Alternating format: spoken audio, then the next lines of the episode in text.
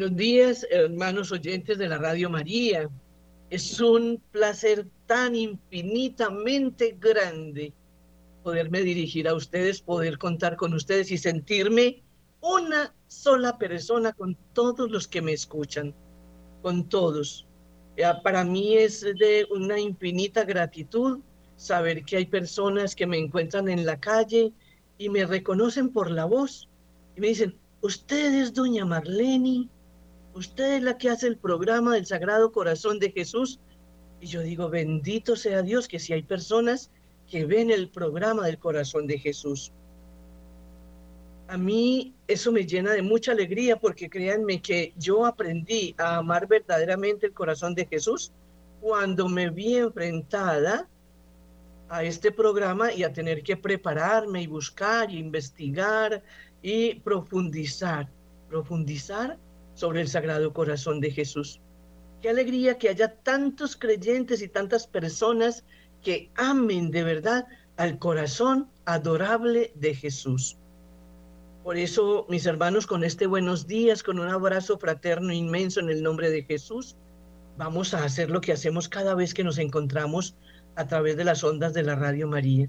Buscamos aquel lugarcito que hemos dispuesto para nuestro encuentro, allí donde nadie nos perturba, donde nada nos va a distraer, donde solamente tenemos la compañía de la radiecito a través de la cual escucho el programa.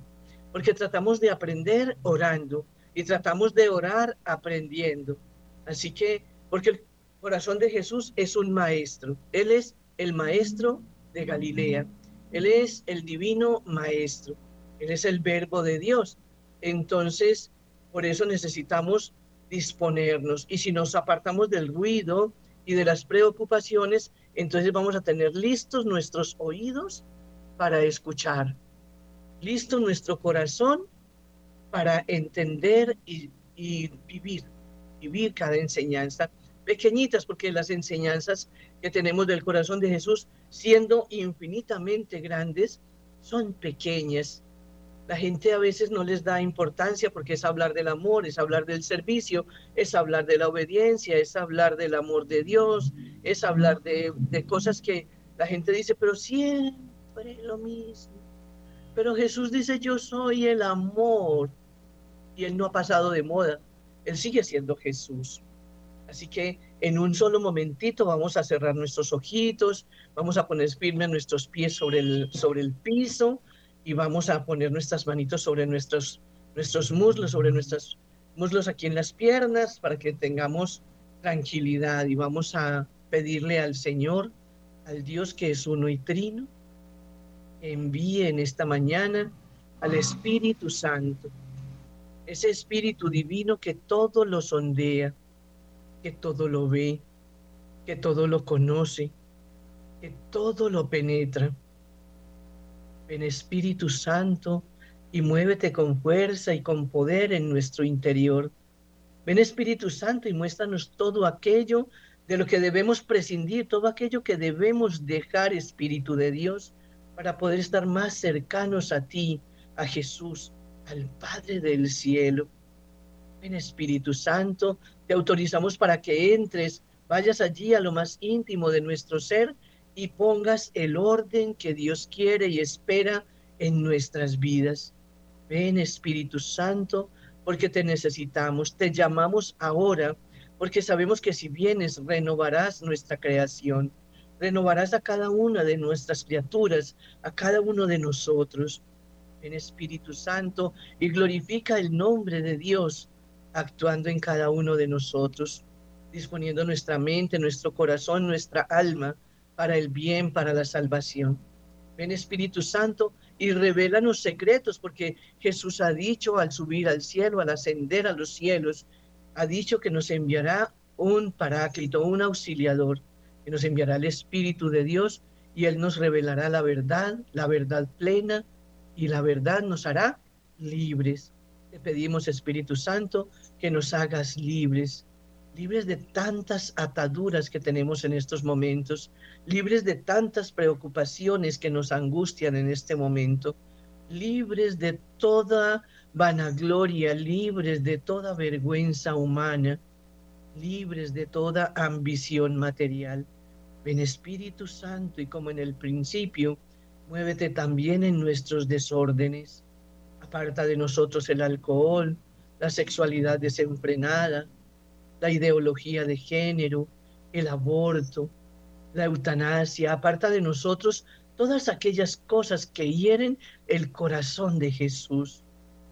Gracias Espíritu Santo por estar con nosotros. Pone en nuestros labios las palabras para adorar a Jesús en el Santísimo Sacramento del altar, en su corazón sacratísimo. Danos la gracia y las palabras, cómo dirigirnos a Él, cómo hablar de Él, cómo enseñar acerca de Él, Espíritu Santo. Ven Espíritu Santo, ilumínanos, santifícanos y fortalécenos. Envíanos desde el cielo un rayo de tu luz. Penetra profundamente en nosotros para hacer una nueva creación. Amén. Sagrado corazón de Jesús, en vos confío. Corazón amable de Jesús, te pedimos que hoy nos mires de manera especial que no te fijes en nuestros pecados y en nuestras debilidades humanas, sino que hoy nos mires con tus ojos de misericordia, con ese corazón compasivo que nos lleve al arrepentimiento por el conocimiento que tengamos de ti, oh adorable corazón de Jesús. Sagrado corazón de Jesús, en vos confío. Sagrado corazón de Jesús, en vos confío. Amén Amén y amén. En el nombre del Padre y del Hijo y del Espíritu Santo. Amén. Este programa sea para la gloria de nuestro Papá Dios, aquel a quien nadie puede llamar Abba si no está movido por el Espíritu Santo. En el día de hoy quiero que comencemos, que hablemos acerca de las virtudes del corazón de Jesús. Y ustedes dirán, ah, qué, qué pereza en la consagración a la Virgen las virtudes, en la consagración al corazón de Jesús las virtudes, en la consagración al Espíritu Santo las virtudes, en la consagración a San Miguel las virtudes. Pero si no sabemos con qué se come la palabra virtud, tenemos que empezar por allí, ¿verdad? Así que eh, voy a tomar esta, esta parte de las virtudes del corazón de Jesús desde un misterio maravilloso de Dios en el ser humano. Ese momento de su encarnación, en que Él decide abandonar su trono de Dios y venir, entrar en el seno virginal de la Madrecita Santa y hacerse uno como nosotros, igual a nosotros en todo menos en el pecado. Entonces, a la luz del misterio de la encarnación de Jesucristo, vamos a comenzar a mirar toda su vida, porque mirar a Jesús como Dios, creemos que es muy sencillo, pero es muy difícil. Muy difícil porque en la medida en que vamos profundizando, lo vamos sintiendo más arriba, más alto. ¿Por qué? Porque nosotros nos vamos sintiendo más pequeños, más eh, pecadores, más indignos, porque Dios es insondable, Dios es infinito. No podríamos medirlo, ni pesarlo, ni darle límites. No podríamos. Por eso Él en su infinita misericordia decide encarnarse. Y a Jesús, a su verbo, darle una humanidad y hacerlo uno como nosotros. Así que en el misterio de la encarnación encontramos esa primera virtud, la donación la entrega. Y miren esto, no donación ni entrega como la que hacemos nosotros, que siempre estamos esperando algo a cambio. Si le hago el bien a fulana, pues yo espero que dentro de 15 días que yo necesite, yo toque su puerta y ella me responda. Es que si yo trabajo bien, yo espero que a mí me asciendan de cargo ah, es que si yo soy tan inteligente, yo espero que me den una gerencia, porque una secretaría. Ese es el corazón del hombre. Y esa es la manera como el hombre mide las cosas, los actos, los sentimientos, los afectos. Pero Dios no se fija en eso y no tiene límites en el amor y en la misericordia. Así que decide donarse. Envíame a mí, Padre, dice Jesús, y se abandona totalmente en la voluntad de su papá Dios. Él como Dios es hijo y como hijo se hace hombre y viene y se prende, se siembra en el seno virginal de María Santísima. Así que esa donación de amor, por amor, con amor, porque envuelve todas las facetas del amor, el darse, el recibirse, el entregarse y el, el no esperar nada a cambio, saber que se entrega y que nosotros vamos a ser infieles a ese amor, que nosotros le vamos a fallar, no una vez, ni dos veces, ni tres veces, no, muchas veces, muchas, pero Él está ahí, encarnándose en el seno de la Virgen María para que nosotros no tengamos ningún temor de acercarnos a Él. Al verle con nuestra misma forma, con nuestras mismas características humanas, pues el hombre ya pierde el temor de arrimarse a Dios, de acercarse a aquel que puede ser su Señor. Así que desde ese momento mismo ya tenemos una virtud inmensa que es la donación. Y junto a esa virtud, ¿cuál viene? El desprendimiento. No se apegó a su puesto, a su cargo, a su dignidad de Dios. Nosotros somos encima. ¿Quién se me llevó la tacita café que yo tenía aquí? Y lloramos por esa tacita café. ¿Quién se me llevó mi argolla que yo la tenía guardada en el cajón de la mesa de noche? Y lloramos, esculcamos como la mujer de la parábola de San Lucas. Busca, desbarata la casa, barre, enciende todas las luces hasta que encuentra la dragma perdida. Pero Dios no. Dios en su Hijo, hecho hombre, no. Desprendimiento, despojo. Y a veces sufrimos tanto porque tenemos esos apegos arraigados aquí atados a nuestro corazón. Y cuando ese apego está enraizado en nuestro corazón, nuestro amor hacia Dios es tan imperfecto como el amor hacia los seres humanos. En ningún momento tal vez vayamos a tener un amor perfecto hacia Dios. Pero cuando estamos desapegados, el corazón tiene un espacio más grande para dejar entrar a Dios. Y junto a ese abandono y a ese despojo, a ese desapego, ¿qué más viene? Viene esa gracia inmensa de la salvación. Todo lo en Dios se mueve por la salvación del ser humano. Entonces allí, con estas tres actitudes de Jesucristo, nosotros recibimos la plenitud de la virtud del amor el amor perfecto de Dios. Nuestra vida no tiene sentido si no es una vida profunda. Yo he escuchado muchas veces, hasta yo misma he comentado, ¿no? Y decir, ay, no, es que esa muchachita sí es muy cabeza hueca, solamente piensa en la belleza, solamente piensa en la vanidad, solamente piensa en la estética, no sale a la puerta si no se maquilla, no, va a una fiesta si no es estrenando vestido. Qué vanidad, no tiene nada profundo, no piensa en Dios. Asimismo piensa Dios. Nosotros somos a veces tan superficiales porque creemos y ponemos nuestra confianza en las cosas materiales, en las cosas pasajeras. Pero Jesús vino a demostrarnos que a través de la humanidad se pueden alcanzar las cosas eternas y duraderas. Y dice, no se hagan tesoros en la tierra donde se la come la, la corroe el moho, se la comen los eh, gusanos y, mm, y muere. Se la roban los ladrones. Hagan más bien tesoros en el cielo, donde ni la polilla, ni el moho, ni los ladrones. Nosotros decimos, mm, cuando me haga más viejita me convierto allá en la última hora yo le pido perdón a Dios. Y no sabemos si vamos a tener esa oportunidad, mis hermanos. No sabemos. ¿Cuántas personas se acuestan y amanecen muertas?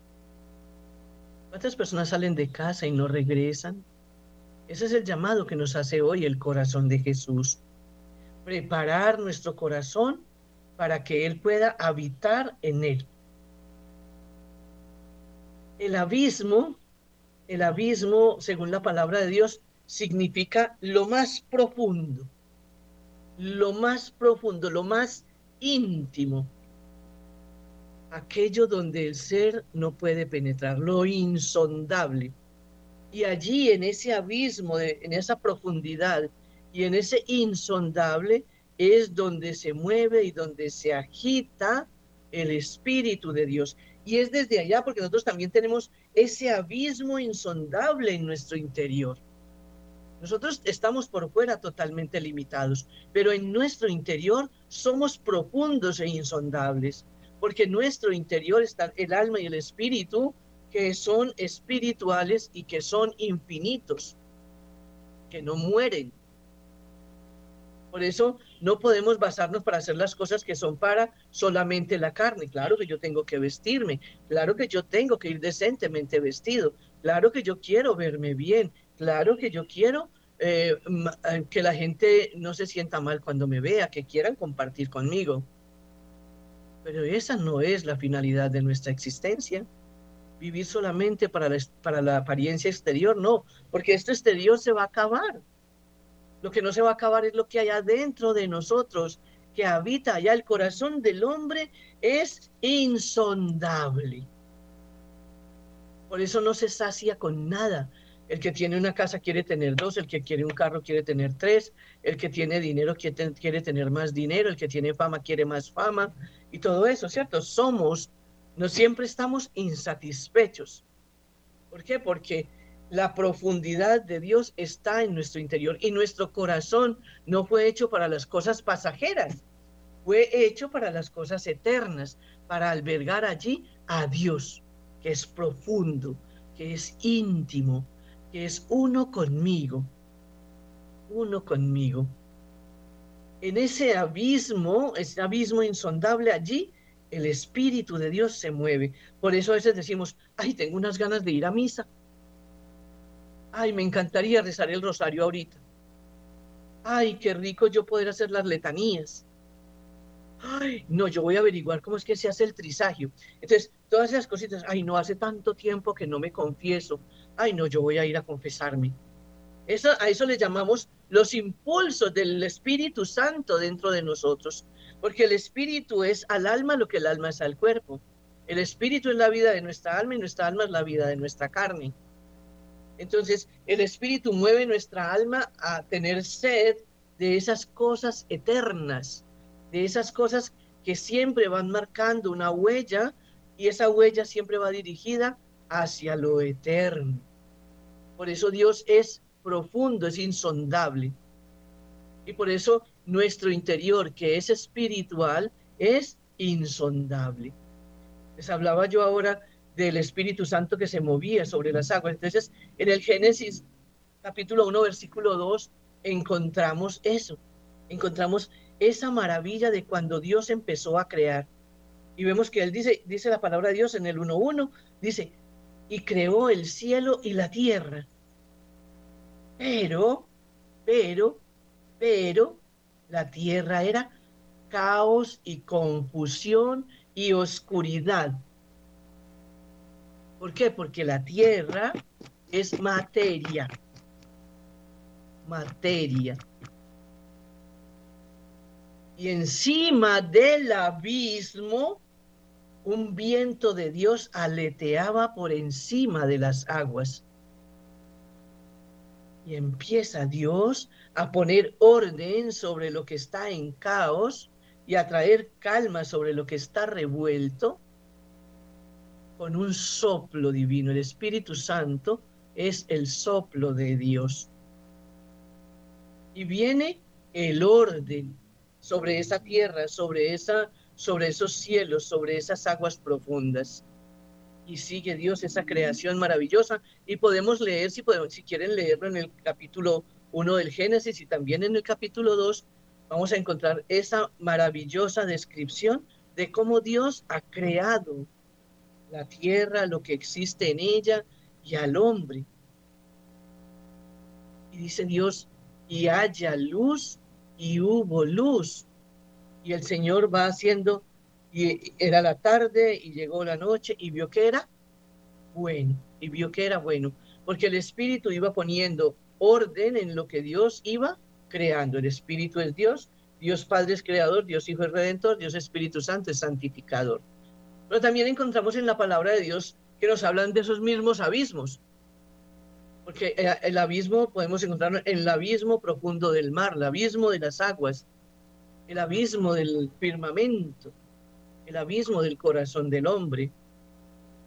Y por allá en el Éxodo, creo que es en el capítulo 15, para no decir tontaditas, capítulo 15, como en el tercer versículo, yo creo que es un guerrero, Yahvé, Yahvé es su nombre, los carros del faraón y sus soldados, precipitó a las profundidades del mar. La flor de sus guerreros tragó el mar de Suf, cubriólos el abismo, hasta el fondo cayeron como piedra. Y aquí yo me encuentro con algo, una dicotomía, ¿cierto? Una cosa así como que, bueno, ¿es bueno el abismo o es malo el abismo? Y el abismo es bueno o el abismo es malo de acuerdo a cómo yo actúe. Yo puedo hacer de mi abismo un infierno, porque el infierno es un abismo. Pero puedo hacer de mi abismo un cielo, porque el cielo es un abismo. Así que yo con mi comportamiento, yo puedo saber en qué abismo estoy viviendo, sobre qué abismo está moviéndose mi alma, mis anhelos, mis deseos. Así que Dios es el que ha creado todos los abismos y le ha dado al hombre la potestad de escoger en cuál abismo quiere habitar, en a cuál abismo quiere pertenecer. Jonás, por ejemplo, también cuando es enviado a Nínive y que sale huyendo y que lo lanzan de ese barco al mar, se lo come el cetáceo aquel, él dice, en el, en el capítulo dice, es océano ilimitado y da sensación de vértigo y de infinito. Así que en medio de esa infinitud de Dios quiso abrazar la finitud del ser humano. Y vino y pasó haciendo el bien para que nosotros sepamos que podemos abrazarnos al océano, al abismo infinito, al océano ilimitado de Dios, porque recordemos que el agua es purificación, ¿cierto? Lo más recóndito del ser humano lo domina Dios. Siempre nadie puede decir que pecó y que no sabía que esto o aquello no era pecado. Yo no sabía que eso era pecado pero se está engañando a sí mismo porque dentro del abismo de mi ser está el Espíritu Santo moviéndose e impulsando mi alma siempre al bien. Y siempre voy a decir, pero si lo hago, qué embarrada. ¿Será que se dan cuenta? ¿Será que quedo mal? ¿Será que me pasa esto? ¿Será que me pasa lo otro? Entonces sí sabemos que es malo. Y aún sabiendo que es malo, lo hacemos, porque nos dejamos eh, tentar por el abismo de qué? De la oscuridad, del caos, del desorden, sobre el cual Dios me ha dado la potestad de actuar porque me ha dado su espíritu que todo lo pone en orden. Así que dejémonos guiar por la fuerza y el poder del Espíritu de Dios, de ese corazón adorable de Jesús que está habitado permanentemente por el Espíritu Santo insondable a nuestros ojos, es abierto y luminoso a la mirada de Dios. Bendito eres tú, Señor, que penetras con tu mirada los abismos, sondeas los abismos. Eso clamaban los, eh, los tres jóvenes cuando fueron lanzados al horno ardiente. Y por eso el ángel de Dios vino a protegerlos porque ellos en vez de angustiarse, afligirse, buscar una cuerda para subirse, buscar cómo se sacaba el uno, cómo se libraba el otro, comenzaron a alabar a Dios, porque quien se acoge a Dios no perece. no perece. Dios es fiel, es fiel. Y cuando hablamos de Dios es fiel, encontramos otra gran virtud de Jesús, la fidelidad. Y unido a esa fidelidad, la obediencia. Porque las virtudes son como una cadenita, una cadena que va uniendo eslabón y eslabón, eslabón y eslabón, y entonces va generando un camino de salvación. Así que Jesús, Jesús es la sabiduría. Jesús es la obediencia. Jesús es el amor. Jesús es el desprendimiento. Jesús es el bien. Pasó haciendo el bien. Jesús conoce todo lo insondable, lo puede penetrar con una sola mirada. Lo puede penetrar con una sola mirada. Y así podemos hacerlo nosotros. Los santos que nosotros conocemos y que la iglesia ha reconocido como tal son, son personas que practicaron y comenzaron a vivir según esas virtudes del corazón de Jesús. Despojarse. Escuchamos en la vida de los santos que muchos que eran ricos abandonaron sus riquezas, las vendieron, eh, las repartieron a los pobres, compraron cosas para los pobres y se dedicaron a vivir en la pobreza. Y vivían de la providencia divina.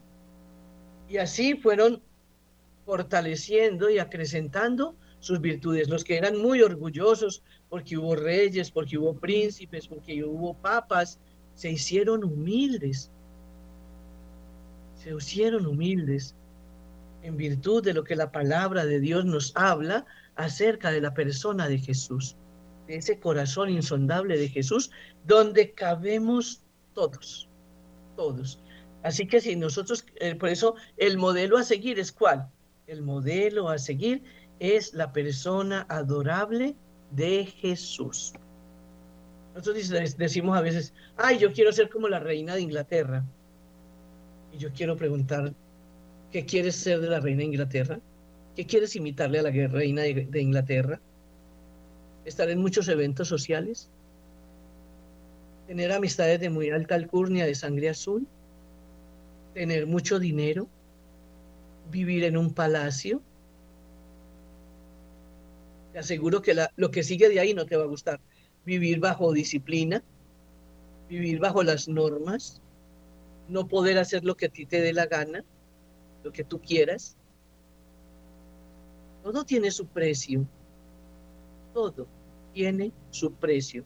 Y el precio nuestro es los abismos insondables del corazón de Jesús, en, la, en el cual, ese abismo insondable en el cual se mueven todas las virtudes que todo ser humano debe vivir y practicar. Y el primero que las practicó, pues fue Jesús. Jesús es el primero que se arriesga a ser, el primero que se arriesga a ser, de Dios pasar a ser hombre y comenzar a vivir una vida humana, humana y divina, verdadero Dios, hombre verdadero, ¿cierto? Dice, la sabiduría que personifica a Jesús también tiene esa prerrogativa de ser una virtud. Y junto a la sabiduría, ¿qué virtud se mueve? La prudencia. Nosotros vamos por toda parte soltando cuanto escuchamos, aunque no nos conste y cuanto duplicamos, porque siempre no damos la noticia como es, sino que la amplificamos para que se escuche más duro, para que produzca más ruido, para que sea más fuerte. Eso hacemos nosotros. No tenemos prudencia, por consiguiente no vamos a llegar a ser sabios porque el verdaderamente sabio es prudente. Más vale callar que locamente hablar. Más vale pájaro en mano que ciento volando, ¿verdad? Entonces, el ser prudente nos va a traer muchas bendiciones, nos va a librar de muchos problemas. Jesús, siendo la sabiduría, pues es también la prudencia. Por eso no lo escuchamos de él hablando como un papagayo, no. Todo lo que Jesús habló tiene sentido, tiene gracia y conduce a la vida eterna. Y no habló de más, habló lo que tenía que decir. Por eso su ministerio no fue de 50 años, su ministerio fue de tres años. No salió antes de tiempo. Pero nosotros queremos aprendernos la Biblia para ir a pelear con los protestantes. Prudencia, prudencia, hermanos, y la persona que es prudente se hace sabia. Y la persona que es prudente y sabia personifica a la persona de Jesús, personifica a Cristo. Dice Jesús, yo estaba allí cuando reforzaba las fuentes del abismo como arquitecto, es decir, estaba ahí cuando el Padre estaba creando. ¿Por qué? Porque Él es el verbo. Y sin el verbo nada fue hecho. Nada de lo que existe fue hecho sin el verbo. El Padre del cielo siempre habló y dijo, hágase, hágase. Y eso es lo que tiene precio en nuestro momento, en nuestra vida actual, que nos invite a ir pensando y meditando en estas virtudes de Jesús, que son humanas, porque las tenemos que ejercitar, pero son divinas, porque las, las fortalece Dios, porque Él las inspira y porque Él las sostiene. No llueven del cielo, mis hermanos, las virtudes. Ay, dame la virtud de la paciencia, papito Dios. Bueno, pues Dios te va a mandar muchas pruebas donde tendrás que ejercitar la paciencia. Tanto que le pido a Dios que me dé la paciencia y no sé por qué me pasan estas cosas a mí que me sacan de quicio. Porque es que las virtudes son actos de la voluntad humana. Yo decido ejercitar esta virtud. Yo decido no mentir, yo decido no robar, yo decido no meter droga, yo decido no fornicar, yo decido no ser adúltero, yo decido ser caritativo, yo decido ser amable, yo decido ser generoso, yo decido eh, ser paciente, yo, yo decido perdonar. Entonces, ese, en, ese, en ese ir y venir con Jesús, nosotros aprendemos que es humano y como humano tengo que ejercitarlo pero que cuando comienzo a ejercitarlo puedo acudir a Jesús como mi Señor y decirle que me dé las ayudas que necesito en la práctica y en el ejercicio de esta o aquella otra virtud. Una que nos hace mucha falta en nuestro tiempo es la prudencia. La otra es la sabiduría. Sabiduría que tal vez no alcanzamos a tener porque no nos gusta leer no nos gusta escuchar. Y la sabiduría crece y aumenta en la medida que yo me formo, en la medida en que yo estudio, en la medida en que yo oro. El Señor dice que también otra de las virtudes grandes que nosotros necesitamos y que, y que proceden de Él y que Él las vivió y que los santos que conocemos las han ejercitado en grado sumo es eh, estructurar mi corazón.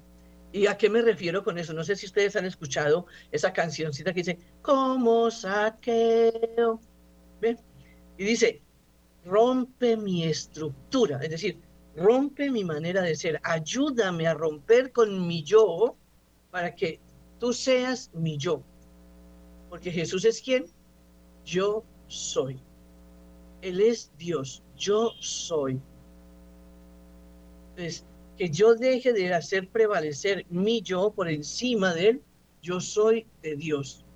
Y poderme abandonar según la práctica de las virtudes que el mismo Jesucristo practicó sobre la tierra para que alcance esa, esa gloria que él me tiene prometida.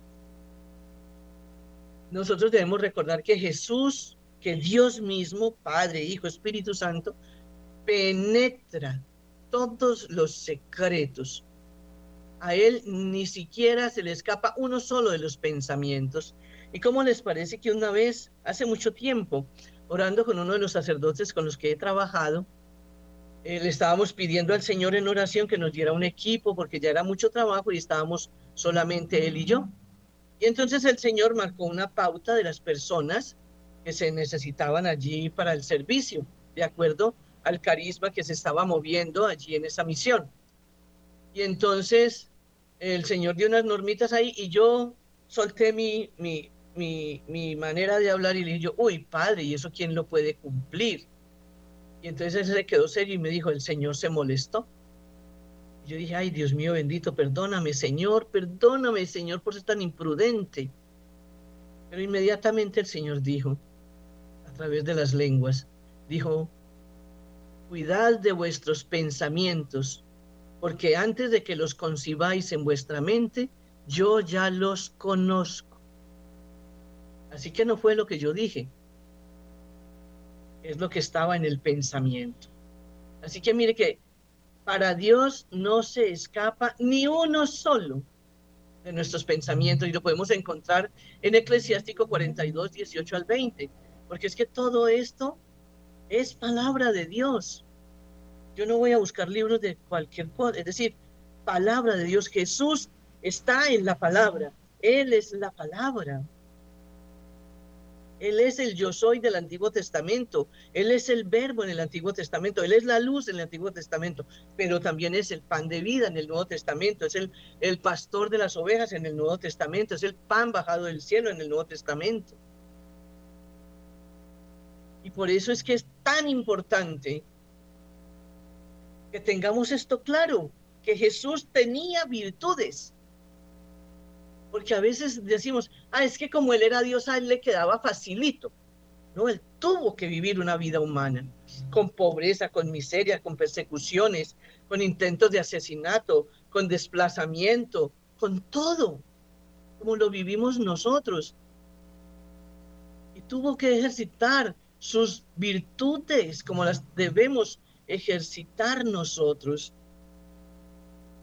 Dios Padre es el abismo insondable de toda perfección. Dios Hijo del Eterno Padre, que se hace la persona de Jesús, desde la mirada del Padre, nos acerca, nos acerca. Él, Jesús, es el que nos lleva al Padre y nos invita, sean como yo, mansos y humildes de corazón, como vuestro Padre del cielo es manso y humilde. Yo soy manso y humilde de corazón. Él nos deja toda esta catequesis Toda esta catequesis la deja él ahí, ahí. Toda perfección en Dios Padre y en el Hijo de Dios Padre, desde la mirada de nuestro Papá Dios, nos acerca al inmenso tesoro, que también es insondable, al inmenso tesoro de las riquezas encerradas en el corazón de Jesús. Dios Padre nos dejó todo, absolutamente todo lo que necesitamos para nuestra salvación en el corazón adorable de Jesús. El corazón decide de la profundidad del hombre. El corazón decide. Yo con mi corazón decido. Mi voluntad. Yo tengo que educar mi voluntad según el querer de Dios, con el conocimiento de la palabra, con la práctica de los sacramentos, con la práctica de los mandamientos. Con eso yo me acerco a Dios, a ese tesoro inmenso de riquezas que está en el corazón de Jesús. Y mi corazón, con mi corazón, yo decido hacer el bien o hacer el mal. Y no nos sirve que hoy hagamos el bien y mañana hagamos el mal, no sirve. No, dice el Señor que no puedes servir a dos señores, porque entonces odiarás a uno y amarás al otro. Dice, el corazón decide de la profundidad del hombre. Sale, yo decido. Y por eso el pecado no es cuando viene la tentación a la mente. El pecado es cuando llega a mi corazón y con el corazón yo decido pecar. Mi mente no decide pecar. Mi corazón decide pecar por lo que yo dejé caer en ese océano insondable del amor divino. El corazón está hecho para albergar solamente a Dios. Por eso no lo llena nada. Ninguna criatura, ni ningún elemento, ni ningún artículo, ni nada material solamente lo llena la presencia de Dios, lo espiritual. Y en la medida de mis obras, eso indica la profundidad de mi corazón. La profundidad. Hay un testimonio que está dando bastantes vueltas ahorita eh, en, este, en, este, en, este, en este momento y habla de los que deciden ser satánicos, hablan de los que deciden pecar y apartarse de Dios, y cómo se van enfriando y cómo uno va dejándose tentar y el corazón de uno se va enfriando y se va volviendo materialista y se va volviendo porque decimos yo también tengo derecho, es que yo tengo derecho a, yo porque no puedo tener esto, yo porque no puedo hacer lo otro, mis hermanos. Pero yo tengo que mirar el corazón de Jesús. Ser como yo, manso y humilde de corazón como soy yo. Porque solamente cuando yo me hago manso y humilde, que son otras dos virtudes grandes de Jesús, la mansedumbre y la humildad. La mansedumbre no quiere decir tontería y la humildad no quiere decir humillación o vejación quiere decir que me abandono en el querer de Dios. Me abandono en el querer de Dios. Procuro hacer la voluntad de Dios y llenar mi corazón de cosas buenas, de las enseñanzas de Jesús, de practicar esas enseñanzas de Jesús. Dice la palabra de Dios que Jesús en todo hizo la voluntad del Padre. Yo no hago nada que no haya visto hacer a mi Padre, no digo nada que no haya escuchado a mi Padre. Yo hago solo la voluntad de mi Padre que está en el cielo. Eso dice Jesús. Y nosotros hacemos la voluntad de cuál Padre. Eso es lo que a mí me inquieta y me preocupa. Creemos que vamos haciendo la voluntad de Dios porque Dios quiere que yo sea feliz, entonces tengo un amante. Dios quiere que yo tenga eh, la comodidad, entonces me voy le robo a los ricos. ¿Y quién dijo que Dios tiene que robar para darle a usted? o que Dios roba para darle a uno. No, no le quita a nadie para darme a mí. Él tiene todo lo que yo necesito y tiene lo que necesita cada criatura. Pero nosotros limitamos la luz que Dios nos ha dado con las ambiciones materiales, con las ambiciones de la humanidad. La profundidad de Jesucristo indica la medida de su propio corazón. Y la medida del corazón de Jesús es incomparable. No hay con quien hacerle comparación. Por eso es una fuente insondable de gracia y de misericordia. De gracia y de misericordia. Dice, ¿por qué es insondable e incomparable? Lo dice San Juan Pablo II. Porque es tanto humana como divina. Al mismo tiempo tiene la humanidad y la divinidad. Y nosotros no podemos decir que no tenemos divinidad. Dios nos adornó con sus potencias, con sus facultades, nos dio alma y espíritu, nos dio la capacidad para discernir. Discernimiento es otra virtud. Y Jesús la tenía en alto grado como Dios discernir, no actuar a la loca. Hay un pensamiento popular, un dicho popular que dice, pensar antes de hablar. Eso lo explica todo. Pensar antes de hablar. Si nosotros comenzáramos a seguir cada mes un programa con respecto a las virtudes del corazón de Jesús, se acabaría el mundo y no alcanzaríamos a definirlas todas yo quise tomar algunas que son las virtudes más, eh, más comunes, digamos así, o que son del más, de, mayor conocimiento en medio del, del pueblo de Dios. El corazón de Jesús es la profundidad de todas las virtudes. Y en el corazón de Jesús están todos los sacramentos. Allí el corazón de Jesús es la iglesia. Ahí está la iglesia. De todas, el corazón de Jesús es el abismo de todas las virtudes. Como un verdadero hombre, Jesús nos expresa el lenguaje interior de su corazón. ¿Y cuál es ese lenguaje? Pues las virtudes. El que hace permanentemente el bien, el que no habla sin necesidad, el que no habla de más, el que no calumnia, el que dice la verdad, el que no blasfema, el que no comete herejía, el que no engaña. Pero ahora nos ha dado por irnos a vivir para en el siglo cuarto. En el siglo cuarto la ciencia no ha avanzado, la iglesia no puede caminar. Estamos llevados porque no leemos, porque no avanzamos, porque tenemos que conservar este tesoro en vasijas de barro, mis hermanos. Pero no nos podemos quedar en el siglo cuarto. No podemos. Vivimos en el siglo XXI y el Señor nos ha ordenado vivir en el mundo sin pertenecer a él.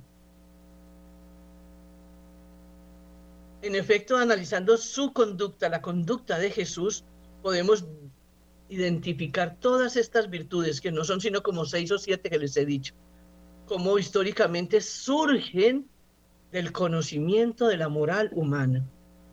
La moral humana, mi humanidad, que tiene moral porque adentro de mí está la ley natural de la salvación. Y esa ley natural impulsa a mi espíritu a que mueva a mi alma hacia el bien. Puedo vivir todas las virtudes. Puedo pasar por el mundo haciendo el bien. Puedo vivir de manera prudente. Puedo vivir de manera humilde sin que eso sea, indique que sea arrastrado, pobre, paupérrimo. No, humilde, sin ponerme por encima de los demás, sin humillar a nadie, sin lastimar a nadie, sin agredir a nadie. Vivir como vivió Jesús. Como vivió Jesús. Él es la fuente suma de todo lo que nosotros necesitamos. Pero nosotros nos dedicamos solamente a determinadas cositas. Y creemos que si vamos a misa y comulgamos y nos confesamos, entonces nosotros ya estamos salvados. Pero salimos a la puerta de la iglesia, entonces difamamos al sacerdote, difamamos a las personas, eh, estamos pendientes cuando le cae la cartera al otro y nos la devolvemos, estamos pendientes de para criticar si se viste así o así. Entonces, lo que hicimos con la mano derecha, lo borramos con el pie izquierdo. Jesús caminaba siempre sobre su virtud. Él pasaba de largo. Dejad que los muertos entierren a sus muertos. Eso decía la palabra de Dios esta semana. Tú ven y sígueme. Me voy a ir a despedir de mi papá y mi mamá. Tú déjalos. Tú ve y predica el evangelio. Eso es virtud. Eso es despojo. Eso es abandono. Eso es confianza en Dios. Confiar en Dios. El Padre le dijo a Jesús que hay que morir en la cruz y él sintió miedo y le dijo, si es posible que se aparte de mí este cáliz, mas no se haga mi voluntad sino la tuya. Nosotros podemos identificar en Jesús histórico, en ese Jesús que nos trae la palabra de Dios, todas las virtudes de Dios hecho hombre. Surgen de allí, de ese conocimiento de las cosas buenas de Dios, de las cosas de la palabra, de, la, de, la, de las enseñanzas de la iglesia, del magisterio de nuestra iglesia, surgen de la moral humana, de lo que he aprendido para hacer el bien, la prudencia, la justicia, la justicia, por ejemplo. Hoy en día no se habla de la justicia. Cuando hablamos de justicia creemos que nos están poniendo una soga al cuello y ya nos van a ahorcar porque hicimos cualquier cosa. No. La justicia es dar a cada cual lo que le corresponde y la justicia es parte significativa, importante, es el núcleo de la misericordia. Es el núcleo de la misericordia. La fortaleza, la templanza. La fortaleza, la templanza, mis hermanos, la templanza.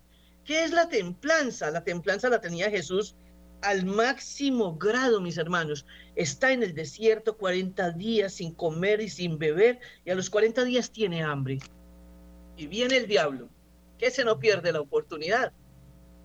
Haz que esas piedras se conviertan en panes. Lánzate que Dios enviará a sus ángeles para que no tropieces.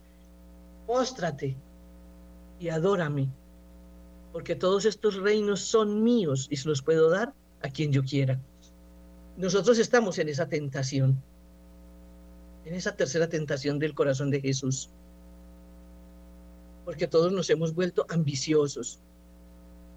Porque todos queremos, que, queremos tener cosas materiales, no importa el precio. Cuando he hablado con algunas personas que están metidos en el sicariato, en este tipo de personas en las que ayudamos en la fundación, me, me dicen comúnmente, mire, esta es la frase común, es que yo era muy pobre doña Marlene. Y yo no me aguantaba el dolor de ver a mi abuelita en la cama enfermita. Entonces me tocó matar. Me tocó alquilarme para matar. ¿Y dónde estaba Dios en tu vida? ¿Quién te hizo dueño de la vida del otro? ¿Quién te dijo si tu abuelita estaba allí tal vez para que tú te hicieras generoso, buscaras un trabajo digno, te arrodillaras a rezar un Ave María? Porque Dios es sencillo. Dios surge y se mueve a través de la sencillez, mis hermanos. No es difícil. Es más difícil hacer el mal que hacer el bien. Es más fácil porque no tiene uno que esconderse, porque no tiene que andar eh, saltando matones, porque no tiene que huir. Así, mis hermanos, que con la bendición del Señor y con la confianza en el corazón de Jesús, pidámosle, pidámosle que nos dé la fuerza de permanecer fieles a lo que Él es, a lo que Él fue sobre la tierra, para que podamos encontrarnos de nuevo con Él en el cielo. Adoren ese corazón de Jesús. Sagrado corazón de Jesús, en vos confío. Bendiciones, mis hermanos.